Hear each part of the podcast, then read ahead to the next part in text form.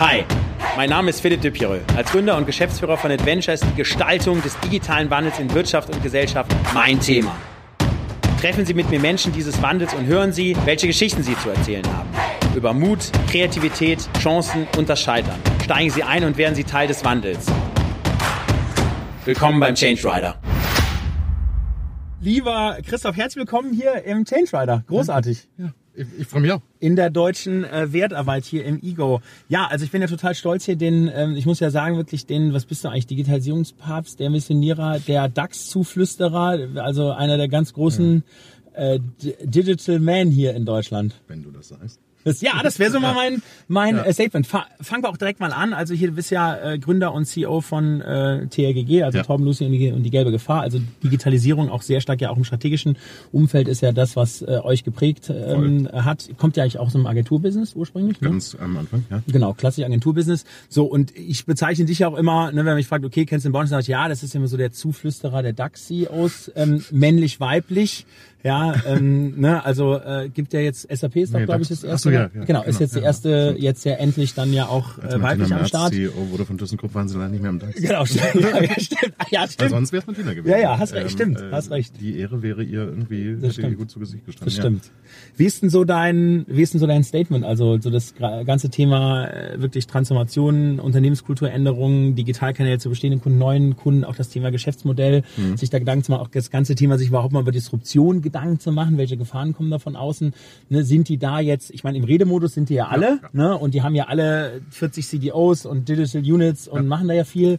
Aber was sind so Themen, wo du sagst, okay, da sind sie auch gut unterwegs und wo sagst du, haben wir schon noch in der Breite ähm, noch ein paar Flanken und ein paar Hausaufgaben, die wir noch zu machen müssen. Ja. Ich, also das ist ja ein bisschen so wie die Frage. Ähm, äh, also ich glaube, wir sind jetzt so angekommen bei keiner kann es mehr leugnen, dass es relevant ist. Ähm, mhm. So auf der auf der ersten Awareness-Ebene ist das da. Die Frage ist halt tatsächlich immer noch so, wie geht es eigentlich in die Umsetzung? Wie macht es tatsächlich einen Unterschied? Und was wir schon immer noch wahrnehmen, das hast du glaube ich auch schon mal gesagt. Ähm, ist, dass viel Effizienzsteigerungs-, ähm, diskutiert genau. werden ähm, und relativ wenig die Frage gestellt wird, was macht es eigentlich mit dem Geschäftsmodell? Ja. Ähm, also wenn man jetzt irgendwie gerade die Automobilkonzerne ähm, sieht ähm, und das, das, äh, die Diskussion rund um Daimlers und äh, BMWs Mobility-Angebot, dann stellt man irgendwie fest, jetzt ist es einmal zusammengeschmissen worden und plötzlich verliert es die Relevanz genau. ähm, äh, und plötzlich verliert es auch so ein bisschen die Größe und den Drive. Ähm, ich glaube, wir kommen, auch gerade weil ja diese Rezessionsangst da ist, wieder sehr in diesen, diesen Automatisierungsdiskurs. Mhm den Kostenreduktion, für, genau, Effizienzen so, heben, ähm, genau. Den ich für zu wenig halte. Ähm, mhm. Ich glaube, da sind wir uns auch, auch einig. Ähm, die große Frage wird sein, was macht Digitalisierung eigentlich mit Wertschöpfung und Geschäftsmodell? Klar. Das finde ich irgendwie unterdiskutiert. Ähm, also da stellen wir immer noch fest, ähm, äh, dass es vielleicht so auf der obersten Ebene verstanden ist, eingesunken ist es nicht. Ähm, und wir sehen auch wenig Unternehmen, die so auf einer bestimmten Größe irgendwie die Veränderung schon hinbekommen haben, sondern man kämpft da immer noch sehr mit ähm, der Legacy abwerfen, ähm, mal nachinvestieren in die IT-Systeme und so. Also schon immer noch sehr Hausaufgaben machen, sehr wenig so den Unterschied machen. Mhm. Und wie siehst du da jetzt zum Beispiel Mittelstand aufgestellt? Ich meine, es sind ja nun jetzt Strukturen, wo ich sage, okay, da hast du es ja meistens mit dem Geschäfts- und Gesellschafter zu tun. Die ja. haben ja natürlich jetzt nicht die Hired Guns, in der Regel jetzt nicht so stark die Hired Guns, so mit schön vier, fünf Jahresvertrag, sondern du, du schaust auch auf die nächsten Generationen. Na, also passiert da mehr ähm, oder oder passiert ich, da was anderes, wenn genau, ja was? Also anders. Ähm, also da ist die Welt, glaube ich, immer sehr schwarz-weiß. Das, was wir beobachten. Also entweder ist, ist Mittelstand tatsächlich irgendwie stabil in seinen Strukturen nichts mhm. zu tun ähm, oder unglaublich weit vorne. Also okay. so, so, ich glaube, Max Fissmann ist ja, ja. häufig genug besungen genau, worden. Richtig. Ähm, da, wo du siehst, Next Generation tritt an, ähm, äh, es wird eine andere Verantwortung übernommen, wird, werden größere ähm, Veränderungen mhm. genommen. Du hast natürlich auch immer noch die, ich sag keinen Namen, aber die Mittelstandsunternehmen, wo die Stabilität in der Eigentümerstruktur auch zu einer Stabilität des Nichthandelns führt. Klar. Ähm, also insofern Konzerne, und eine gewisse Saturiertheit, sage ich ja immer. Ne? Genau, also, so, ja, Bude halt läuft, so, alles super. Ähm, genau. Also ähm, insofern, Mittelstand macht, macht großen Spaß manchmal mhm. und manchmal ist es eben auch tatsächlich so ein, so ein naja, jetzt könnte man die nächste Generation kommen. Ich glaube immer dann, wenn, wenn ideal so der Druck von außen und die nächste Generation zusammenkommen, dann machen die einen Unterschied. Ähm, also dann habe ich auch gute Laune. Ähm, du siehst ähm, äh, kritischere Veränderungen, als du es im Konzern siehst. Konzerne liegen immer so in der Mitte, ähm, während du im Mittelstand eben tatsächlich wirklich beide Welten erlebst, ähm, die Verstanden. ganz weit nach vorne gehende und manchmal auch so, hey, wollen wir mal? Ja, ja, ja, verstanden, verstanden. Wie siehst du gerade das Thema, ähm, äh, ich meine, Transformation und Menschen, also ich sage ja immer, okay, also die Menschen müssen da ja im Vordergrund stehen, ist ja ganz klar. Wir sind ja, ja als in Deutschland sehr stark ja technologielastig unterwegs, als Ingenieursnation, ne, bauen ja erstmal Produkte. Ähm, so, und wir haben ja jetzt auch Adventure, GfK, neue Digitalstudie rausgebracht, das ist ja wirklich, ich glaube, Ergebnis 76 Prozent der CEOs sagen, hey, meine Mitarbeiter sind irgendwie gar nicht äh, ähm, ready for digital und denen fehlen die Digitalkompetenzen. Ähm, was rätst du deinen Unternehmen, also wirklich konkret zu tun? Also außer jetzt eine Design Thinking Schulung mal zu machen. Alle, lernen, ist, alle Methoden. Ja, genau, ähm, also es ist ja sehr stark ein kulturelles Thema vom Mindset her und ähm, ja nicht nur. Also ich, ich, ich glaube, wir müssen uns da auch als als Gesellschaft an die Nase packen. Also es ist natürlich richtig, das im, im unternehmerischen Kontext zu diskutieren ähm, und die Frage zu stellen, was macht man irgendwie mit lebenslangem Lernen? Mhm. Ähm, wie holt man die Leute ab? Was macht man eigentlich auch mit Kultur? Ich glaube, was so ein bisschen unterdiskutiert ist, hat natürlich auch was damit zu tun, dass wir irgendwie eher ein Unternehmen ähm, äh, unterwegs sind, ist auch so ein bisschen die Rolle des Staates dabei. Ja. Ähm, du hast Kinder, ja. du kennst ähm, äh, das Curriculum. Ich glaube, wir ja. sind nicht gut, ähm, was schulische Ausbildung angeht, was universitäre Ausbildung angeht. Ähm, das ganze Thema, das war, glaube ich, jetzt am Wochenende in der Zeitung, brauchen wir an jeder Universität ähm, verpflichtend Entrepreneurship-Kurse ich finde das nicht so eine dumme Diskussion. Also so, ob das jetzt immer und in aller Ja, ich würde in der Schule schon anfangen. Ich würde genau. ja in der Schule schon, so, schon Freizeit geben. Und, und was du, was ja. du gerade siehst, ist, dass Unternehmen so ein bisschen die Lücke füllen. Das müssen sie ja auch, weil ähm, also brauchen eben tatsächlich morgen irgendwie ein, ein, ein Umdenken, anders mhm. handeln, ähm, die wir als Gesellschaft gelassen haben, weil wir, glaube ich, auf der politischen Ebene das ganze Thema von welche anderen Bildungsansätze brauchen wir eigentlich für eine andere Wertschöpfung, ähm, so ein bisschen haben zu kurz kommen lassen, auch zu spät da reingegangen sind. So, ich finde das immer noch komisch, dass wir jetzt Diskussionen darüber führen. Ähm, zumal wir ein Doppelproblem haben. Ähm, wir haben ja noch nicht mal eine Ausbildung für Lehrer, die digital dann unseren Stimmt. Kindern mal irgendwie... Teach the Teacher genau, sozusagen, genau, genau Train the Trainer. Genau. Ähm, äh, und, und insofern sind da, sind da Unternehmen natürlich gefragt, aber auch so ein bisschen Lückenbüßer für etwas, was wir im Bildungssystem eben auch ändern müssen. Also es muss irgendwie ein System von äh, wenn wir verstehen, dass wir vom Maschinenbauzeitalter in so ein eher Software-wertschöpfungsgetriebenes Zeitalter kommen, ähm, dann müssen wir irgendwie eine andere Fokussetzung auch in Bildung hinbekommen.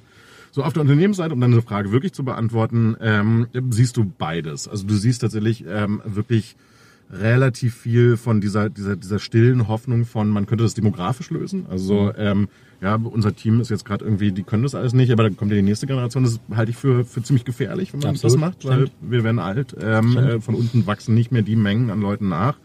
Ähm, und du siehst natürlich auch wirklich viel Verständnis, viel Veränderung. Die große Frage ist eben tatsächlich, wird es immer in der Größe oder wird es überhaupt mal in der Größe passieren, die wir brauchen? So, wenn Bosch 20.000, ich glaube 20.000 war die Zahl, ähm, Data Engineers will, dann frage ich mich wirklich, kommen die her? So, also bei, ich habe sie nicht gesehen. Hm, ähm, äh, wir haben einen unglaublichen Wettbewerb darum. Ähm, wir haben immer noch viele Talente, die dann ähm, mit redundanten Tätigkeiten ähm, äh, beschäftigt werden. Also das ganze Thema Predictive Maintenance, ähm, äh, Automatisierung einer Fabrik, das wird, glaube ich, irgendwie 50 Mal gleichzeitig in Deutschland gelöst. Das ist eigentlich ein Problem. Ähm, also kann man irgendwie konsortial arbeiten, kann man Talente stärker poolen, Gibt es irgendwie regionale Cluster, wo man sich irgendwie so Themen teilt? Ich glaube, das wird das große nächste Thema, ähm, wenn man irgendwie das kulturell hinbekommen hat und aus der Mentalität wirklich die Frage von, wo kriegen wir denn die Talente eigentlich her, die dann wirklich tatsächlich in der größeren Organisation, Verstanden. die wir brauchen, das überhaupt mal machen. Verstanden. Und das, ähm, jetzt bist du ja auch ähm, an der Bundesregierung, auch an Frau Merkel ja auch immer mal wieder dran, was das Thema Digitalisierung angeht. Ähm, so, wenn ich jetzt mal ans Thema Bildung denke, das ist natürlich ja auch ein, ne, ja. ein Thema, was ja auch dem Föderalismus ähm, ja, äh, da so ein bisschen unterm, unterm Föderalismus äh, läuft. Ja, also bist du da verhalten optimistisch äh, oder ist das eigentlich schon fast Mission Impossible, dass wir das Thema hinkriegen? Ähm, und wenn ja, wie kann man es hinkriegen, wenn du es jetzt neu bauen würdest? Ja. Wie, was also, zu tun, ja? Auch da wieder sehr schwarz-weiß. Also so, wir haben ähm, auf der Grundschulbildung äh, ein, ein föderales System. Ähm, so, ich weiß nicht, warum es das braucht. Ähm, äh, also ich glaube schon, dass wir, dass wir irgendwie holistischer darüber nachdenken sollten. Also das ganze Thema ähm, technische MINT-Fähigkeiten von Klasse 1 an. Warum muss man das irgendwie 16 Mal ausverhandeln, Klar. ob das eine gute Idee ist oder nicht? Ähm, auf der universitären Seite ist es ja tatsächlich ein, ähm, ein Bundesthema, könnte man tatsächlich sehr viel mehr anders machen. Also das ganze Thema, wollen wir Entrepreneurship Center an Universitäten haben, mehr, ist an zentraler Stelle zu lösen. Die Frage ist halt tatsächlich so ein bisschen, haben wir eine kohärente, geschlossene Strategie, wo uns irgendwie mal klar ist, welche Pfade wollen wir sehen? Ähm, und das Gefühl sagt, das haben wir gerade nicht. Ähm, das Thema Föderalismus und Föderalismusreform auf der Bildungsseite kannst du inzwischen mit allen diskutieren. Aber es sind halt tatsächlich, was ja auch, ähm, äh, träge Strukturen. Ähm, wann wir die Veränderungen sehen werden, die wir bräuchten, kann ich dir nicht sagen. Also raten. Ähm, wie, und wie stelle ich mir das vor, wenn man jetzt dann da oben so an der Bundesregierung dran ist? Hat man dann da mit den Kultusministern da immer einen Austausch? Gibt es also wieder so einen, so einen schönen runden Tisch, wo man dann mal, wirst da, du dann da eingeladen und hältst nee. da, also wie, also wie da kenne ich mich, vor, also im, im, Bildungssektor ist es, ist es wirklich schwierig. Wir haben mit okay. Landesbildungsministern zu tun gehabt. Mhm. Ähm, ich habe, äh, das war in der letzten Legislatur, äh, mit Frau Wanka längere Diskussionen geführt. Karliczek kenne ich gar nicht. Ähm, das ist schon wirklich, also wenn es ein Kundenunternehmen wäre, würde man sagen, oh, ist irgendwie ganz schön unlogisch, wie die Verantwortung hier verteilt sind. Okay, also so, der Verstand. Bildungssektor ist jetzt gerade irgendwie keiner, mit dem ich das besonders leicht finde zu diskutieren, irgendwie in einen Austausch zu geraten, wenn du irgendwie im politischen Raum gerade was machen kannst und in den Diskurs gehen kannst sind es immer Einzelpersonen, die interessiert sind. Und gerade ist, finde ich, irgendwie so der Minister, mit dem man digitale Themen am besten diskutieren kann, Jens Spahn.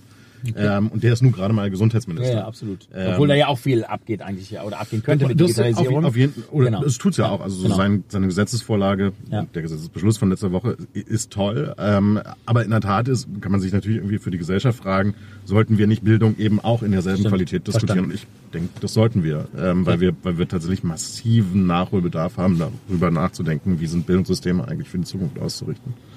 Klar, jetzt, ähm, okay, ähm, jetzt ähm, das Thema, lass mal in eine Branche reingehen. Jetzt sitzen wir hier ja in einem schönen Aachener Auto von ja. Professor Schuh, der Igo. Ähm, passiert ja im Bereich Mobilität ja wahnsinnig Soll ich mal viel. Die Sitzheizung noch mal anmachen? Ja, genau. Ach so, ah, ich dachte mir, es ist irgendwie kühler hier. Genau, ja, mega. Okay, danke. Sitzheizung läuft, super. Ähm, so, und jetzt ist ja also wahnsinnig viel unterwegs. Also Klimaschutz, die Grünen werden ja, ja. doch auch, äh, ich sag mal, ähm, äh, stärker, was die, ähm, äh, was ja auch Wählerzuspruch angeht. Ähm, äh, man hat das Thema Shared Economy, man hat äh, aber natürlich schon die, die großen Automotive-Hersteller, die natürlich auf ihren Cash-Cows noch sitzen. Ja, jetzt hat man ein, ein dies von VW, der sagt, hey, und jetzt, jetzt, jetzt kremmen wir das ganze Ding um, gehen voll auf E-Mobility. Da kommen viele und sagen, okay, ist das, ist das überhaupt nachhaltig und richtig? Ja. So, wie ist da jetzt dein Blick, äh, dein Blick drauf. Also gerade das ist ja schon das Backbone, gerade wenn man auf die Zulieferindustrie anschaut, ja. der deutschen Wirtschaft, ja, hängen wahnsinnig viele Arbeitsplätze dran. Ähm ich bin da besorgt. Also äh, lässt sich zusammenfassen, so ähm, die Beschleunigung zu dem Punkt, an dem wir jetzt gerade sind, hat echt wirklich lange gedauert. Also wir machen Arbeit mit Autokunden seit acht Jahren oder so. Ähm, und jetzt siehst du so die Veränderungen, die man vor acht Jahren diskutieren konnte. Was mich Konkrete Beispiele, gibt es mal so Beispiele, wo du sagst, hey, super, die sind jetzt auf dem Weg, also Mindset gut, also auch ganz konkret. Ja, also, also sicherlich in Deutschland muss man sich immer Volkswagen angucken, weil ähm, wenn irgendwie ein Unternehmen eine kritische Größe hat, dann ist es sicherlich Volkswagen. Also das hat lang genug gedauert, das war aber irgendwie immer absehbar. So Volkswagen ist halt so ein, so ein äh, am Ende ist Volkswagen in einem Unternehmen wieder die Repräsentanz der gesamten deutschen Wirtschaft. Ja, so wenn der Tanker erstmal umgesteuert hat, dann fährt er irgendwie auch in die äh, E-Richtung. Ähm, was ich super, super kritisch finde, ist, dass wir uns mit der Frage von, ähm, das offizielle Wort heißt Sektorenkopplung, ähm, nicht genug auseinandersetzen. Also ähm, wie wird eigentlich mal Wertschöpfung zwischen Energieversorgung, Energieverbrauch und ähm, elektrischer Mobilität ähm, stattfinden? Mhm.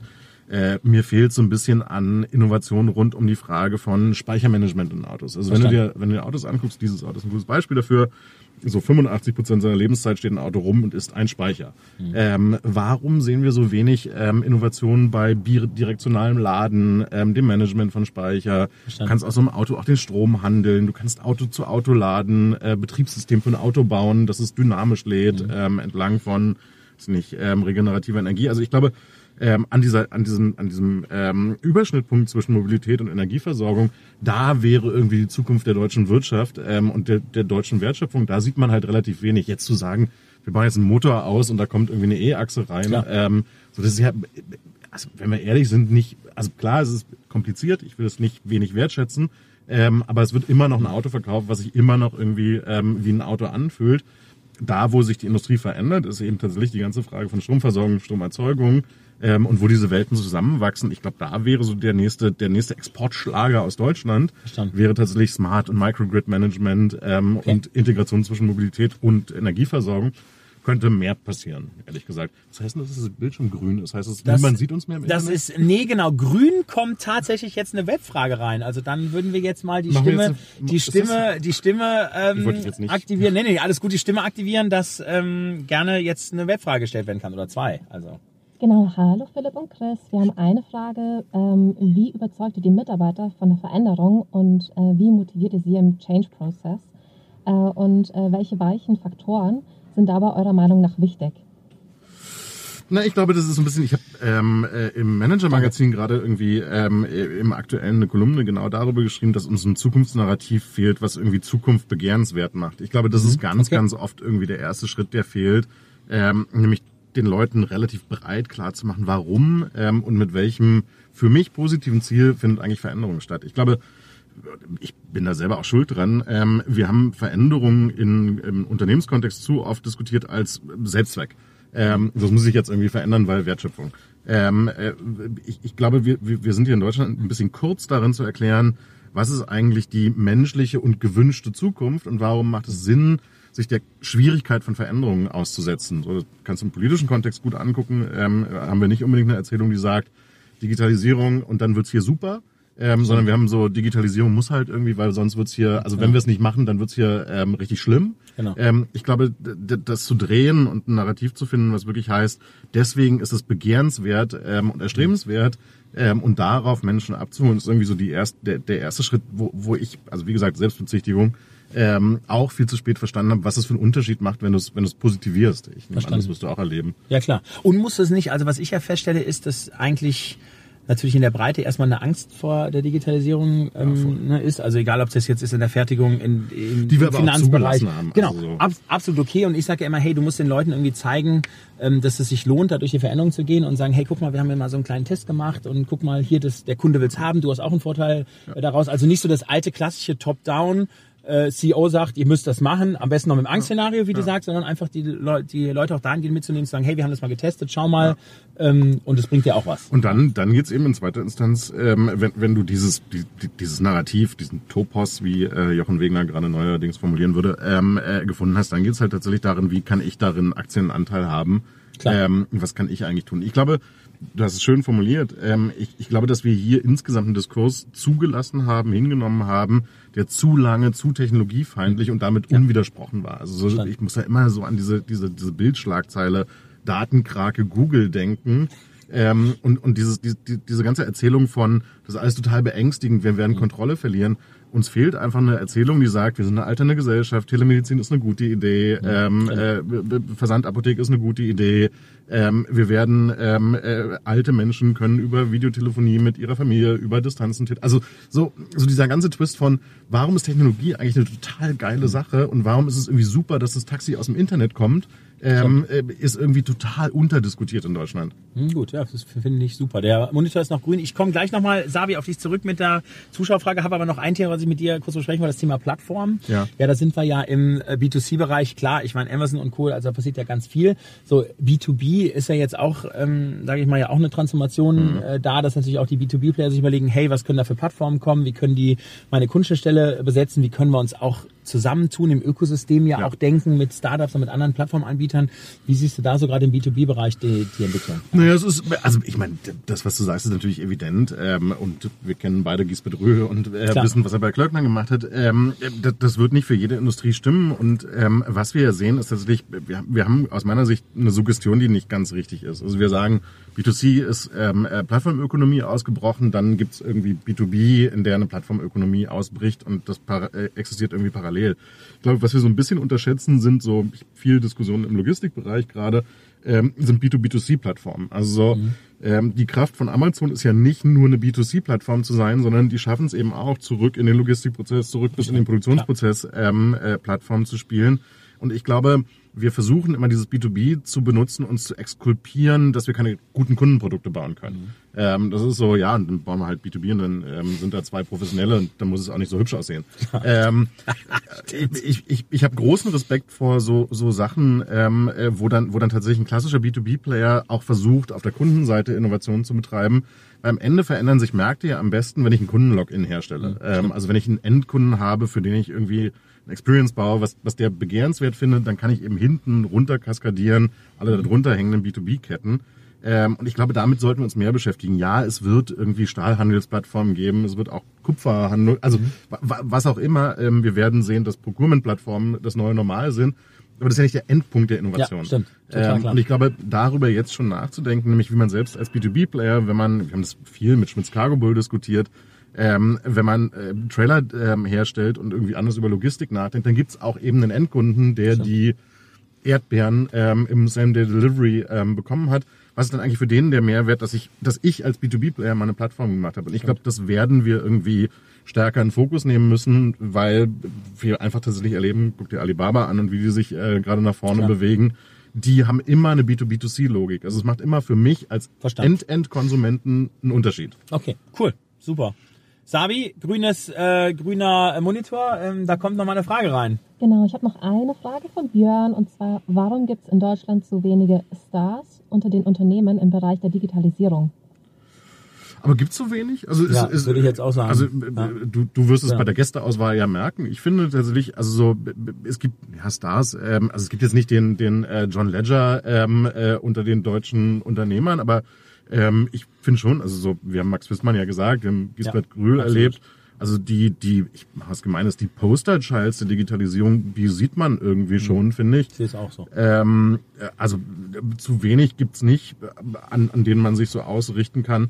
Ich glaube, es gibt dann immer in so at scale und sichtbar ähm, äh, nicht genug. Also John Ledger ist insofern ein schönes Beispiel, weil es eben ein Massenkundenprodukt Mhm. ist. Ähm, so äh, Gisbert Röhl äh, ist eben, also nicht alle von uns werden auf einer Plattform Stahl kaufen, ist Genau. relativ Nicht klar. mehr. Schon Ähm, länger nicht mehr. So, Genau. ja, man würde sich irgendwie wünschen, ähm, dass der, dass der Evergreen unter den CEO-Stars, Kaspar Rohrstedt, irgendwie ähm, Stimmt, greifbar stimmt. Ah ja, dafür. genau, jetzt der ist ja ein Alice, so, äh, ähm, ja auch wenn wir über. Genau. Star-CEOs Stimmt. reden, dann muss es natürlich ähm, Kaspar. Rohrstedt sein. Ja, ja, absolut. Ähm, also ja klar, die, die stehen dann halt für Produkte, die, die, die einen wirklich kleinen Ausschnitt nur von Endkunden bedienen und damit nicht so den Riesenunterschied machen. Man würde sich wünschen, dass ähm, mehr Endkundenprodukt-CEOs dann tatsächlich sichtbar sind. Stimmt. Stimmt. Aber Ja, es gibt die Stars, also Posterchild gibt's. Genau, ja, und ich glaube ja auch, dass ja gerade, wenn man jetzt mal unsere unser Backbone auch sieht, B2B, dass da natürlich auch, wenn äh, ähm, ein das großer Erfolg auch da ist, dass die jetzt nicht gerade erst auf die Titelseiten gehen, selbstbewusst und sagen, hey, Heißt ja I'm Hidden the Rockstar, Champions. Hidden Champions, genau, so. sondern die natürlich eher auch, äh, ich sag mal, hinter der... also diese, diese, Ja, mach nochmal an, genau, damit das ist gut. Ja, genau. Nochmal einen warmen äh, Popo, super.